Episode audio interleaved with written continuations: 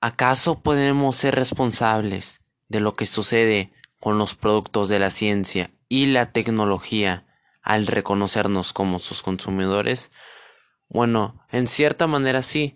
Y aquí les irá un ejemplo muy común. Por ejemplo, al adquirir un vehículo, bueno, tú te fijas, ok, el vehículo me va a llevar del punto A al punto B de una manera segura y de una manera más rápida y fácil.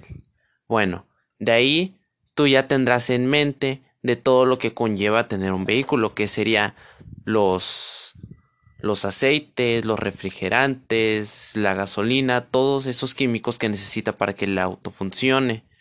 Bueno, desde ahí ya te estás dando cuenta de que te estás haciendo responsable de una un, un vehículo, vaya, y que este vehículo contaminará en cierta manera eh, al al hacer combustión. Bueno,